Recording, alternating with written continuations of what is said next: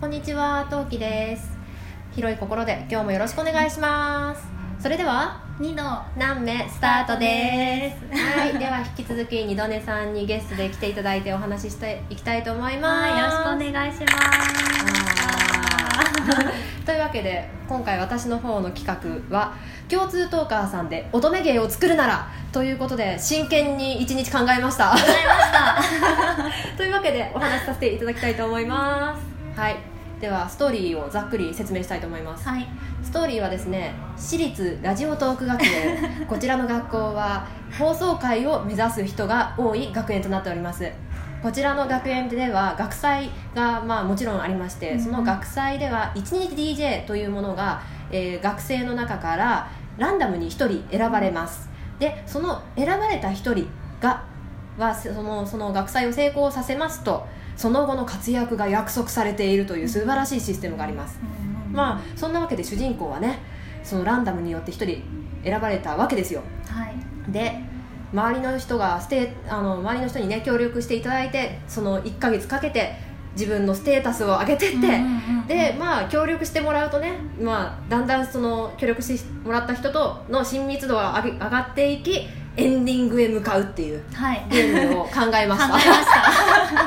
た なので、まあ、システムは基本ステータス上げですねそうですね、いろんなこうステータスを上げ上げててっつてつ、うんまあなんかその親密になる人によって。うんあの上がるステータスが変わったりとはかっていうのをねシステムとして考えました,、考じゃあ先に誰が出てくるかのメンバー発表しましょうか、はいじゃあ二度目さ んあのここはいいですあのメンバーお願いしますはいえー、とじゃあ今回5名 の、えー男性トーカーさんたちをを選出しました、えーメンバーはみくりやさんたくみんさん黒瀬さんゆうきさんけいたろうさんですはあー さてではあのバロあすあのステータスっていうか何が上がるかのバロメーター含めてじゃあ、はい誰がどういう設定かご説明お願いしてよろしいでしょうかい、えーまずみくりやさんはこのラジオトーク学園の先生ですはいはいでみくりやさんと親密度を上げると企画力が高まります欲しい欲しいですね ときさん特に欲しい欲しい本当 欲しいはい、では続きましてたくみんさんですたくみんさんは同じクラスのクラスメイトです、えー、たくみんさんと親密度を上げると聞き上手になります欲し い欲しい普段話聞かねえこれもいいですねねはい、では続いて、えー学校の先輩ですね、えー先輩は黒瀬さんです、はいで黒瀬さんと親密度を上げていくと音楽の知識が身につきます詳しくなります、ねこれもまあ DJ としてはかなり大事な要素になりますね曲紹介とかねうんそういうのができるようになるんですよきっとははいいで、えー続いてゆうきさんが後輩枠になりますね、はいでゆうきさんは、えー、と仲良くなると情報収集力をこれも欲しいで高すめねる、うん、なんかこう流行りのものに詳しくなったりとか、うんうんまあ、大事ですよねねこれも大事ねはい、 そして、えー最後慶太郎さんは、えーこの学校の OB で、まあ、教育実習で来ているという設定ですね、はいで慶太郎さんとこう親密度を上げていくとフリートークが抜群にもなります、あそうですよね最初に決まりましたからねこ れねケイタロウさんは振りとか振りとかね大体こう皆さんうんの特性というかに合わせて上がるバロメーターをちょっと考えねて考みえまましたしたまあ本来ね、まあ、ゲームのし進めていくんだったら平等に欲しいとこだけど、うんまあ乙女芸だから一箇所に偏わ偏るわけですようんうんうんうんはいでそんなわけでねえーっと他に一応上がったメンバー紹介しましょうか あはい共通の私とトウキさん共通の人で考えてたんですけど、まあ、オムニバスの天夏さんとかあんちゃんレディオのあんちゃんさんとか、えー、と素敵な3人組の今瀬さん中村さんとかあと釧路さん幼なじみ男女の釧路さんとかも、お名前は上がったんですが今回はちょっとこの5名で、うん、行きました 考えさせていただきました、うんなんかじゃあこの5名では共通の人でやったじゃないですか、い自分が組むならってあります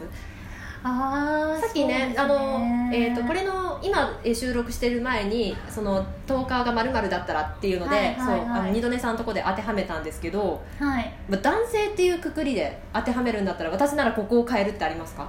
ああそうですね 私はクラスメイトに釧路さんうんと入れたいかなみたいな、うんまあなんか実際うんたくみんさんの方が私はちょっと年下になっちゃうのでなんかクラスメート感が釧路さんの方がイメージが湧きやすくて、うんうんうん、私だったら入れちゃうかなみたいな ありますねトキさん誰か私いはますかあのこれ実は私幼馴染って一つ枠があったんですけど、まあこれはこれだと6になるからちょっとあの多いねって話になってあーそうですねいちょるっと会えなかったんですよね。で、えっと後輩を大京さん入れて幼馴染にうゆきさんを持ってきますね。あーなるほど、うん、それもいいですね、うんうん、はいっていうのはめっちゃ考えましたね。はい、であとですねこの5名とこう、デートイベントがうんそう発生した時、まあ、いわゆるスチルがもらえるスチルっていうのはなんか、えっと1万円一枚絵ですねそうなんかその特別な一枚絵が、特別なイベントの時に、うんなんか書き下ろされた そ挿絵みたいなうねですね、うん が1万円があるとしたら、まあ、こういうシチュエーションかなっていうのをちょっと考えたので、お一人ず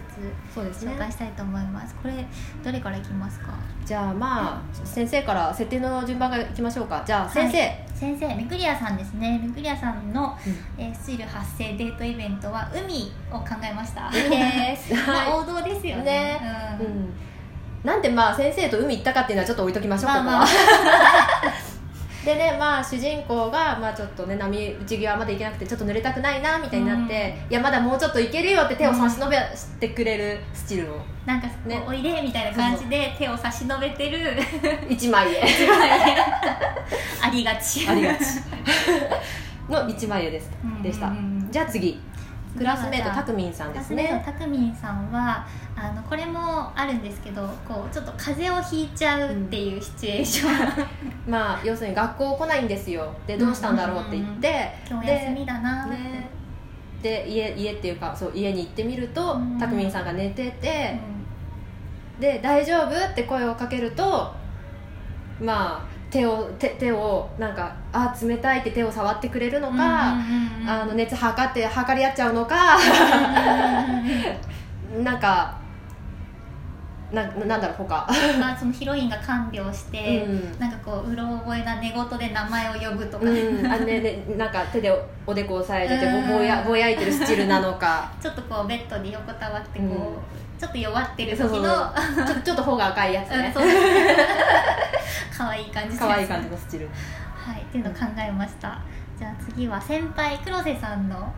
えースチルなんですけれども映画館ですね黒瀬さんとは映画デート映画館デート映画館うん映画館ねそう最初ちょっと他のものと考えたんですけどとりあえず映画うんね、映画館がいいかなってこと、ねまあ、先輩だしちょっとうん大人っぽさもあるデートスポットですかね、はい、で「ポップコーンはいどうぞ」ってやってるやつか、あの買ってきたぞって持ってくるかあーあと私的に映画だとなんか「あ手が触っちゃったどうしよう」みたいなあーちょっとそうでこっちが泣いてるのを見られた見られたスチルか、あそれ もいいですうん、ねパッて振り向いたら「あ目が合っちゃった」みたいなねもう映画どころじゃないみたい なそんな感じの考そうそうそんえなま感しじのた考ねえましたねはいはい、じゃあ続いて後輩のゆうきさん、はゆういきさんは、まあ、後輩ということもあって遊園地ね、まあ、わ可愛いデートスポットがいいなっていうね、うんうんところがあって、まああのつけ耳、ねとか月組とか風船となんか風船を持ってうんウキウキしてるようなそうそうでもゆきさんだからちゃっかり手つないで「あっち行こうよ」っていうあースチルがいいなんかもう自然な感じで、そうですね視点は主人公でなんかゆうきさんの顔が入って指,、指さしてるみたいなあのうん王道スチルが欲しい、で下の方で「あー手つないでる」みたいなそうそうそうっていうスチルが欲しいあいいいいですね、うんまあ、あともしくは遊園地だからお化け屋敷で主人公がキャーって言ってるの隣で笑ってるとかねああそれもいいかもしれない、うん大丈夫だよって言ってるのとかねうん、ありがちなスんチルか、うんちょっとゆきさんの後輩が小悪魔っぽいあそうそうそうかなそうってそういそう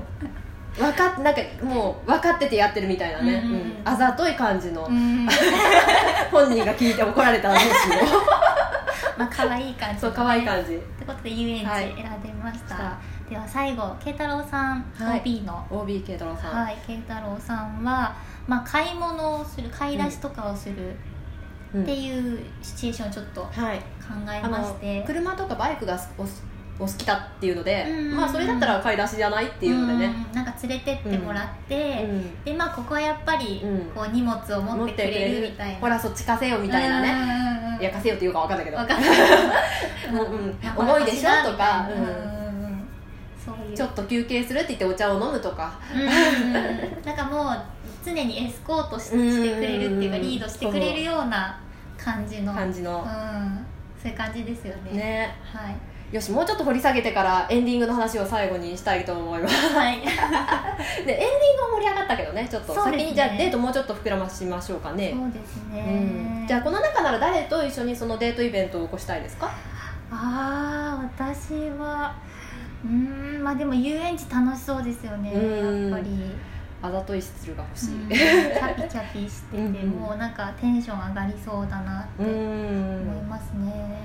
私先生属性が好きなんですよねあ古谷さんのスチル欲しいあな